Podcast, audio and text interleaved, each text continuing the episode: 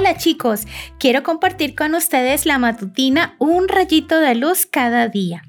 Hoy escucharemos José el joven fiel. Por tanto, mis amados hermanos, estad firmes, constantes, abundando siempre en la obra del Señor, sabiendo que vuestro trabajo en el Señor no es en vano. Primera de Corintios capítulo 15, versículo 58. Me imagino que conoces la historia de José que se encuentra en el libro de Génesis en la Biblia. José es un personaje destacado por su total fidelidad a Dios. Hoy veremos cómo llegó a ser gobernador de Egipto. Normalmente todos pensamos que para ser felices todo tiene que salir bien, pero la historia de José es totalmente contraria a este pensamiento.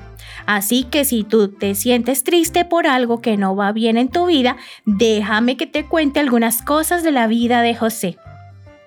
Su mamá murió cuando él era pequeño al dar a luz a su hermanito menor. En su infancia su padre lo sobreprotegió y lo mimó, por eso sus hermanos lo envidiaban y odiaban. Sus hermanos lo rechazaron, lo traicionaron y lo vendieron a unos extranjeros.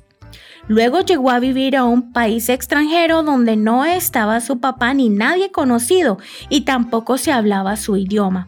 En ese lugar fue un esclavo. Fue tentado a hacer algo malo, pero él se negó por su fidelidad a Dios. Tristemente, fue acusado injustamente y pasó dos años en la cárcel por algo que no había cometido. Si miras su vida hasta aquí, podríamos pensar que después de todas estas cosas tan tristes que vivió, pudo haber sido un hombre malo, delincuente, resentido. Pero al leer su historia es maravilloso ver que a pesar de todo lo que le tocó pasar, fue un hombre extraordinario y llegó a salvar al pueblo de Dios de la hambruna y la miseria. Además, fue capaz de perdonar a sus hermanos y ayudarlos. Se casó y por lo que dice la Biblia tuvo dos hijos y una bella familia.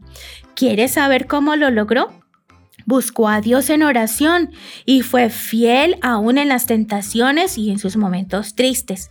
Esta historia nos da un maravilloso ejemplo. Cuando te sientas triste porque hay problemas en casa o se burlan de ti en el colegio o algunos compañeros o amigos se tengan envidia, no te desanimes.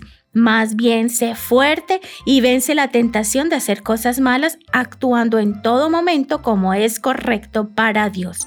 Que tengas un hermoso día.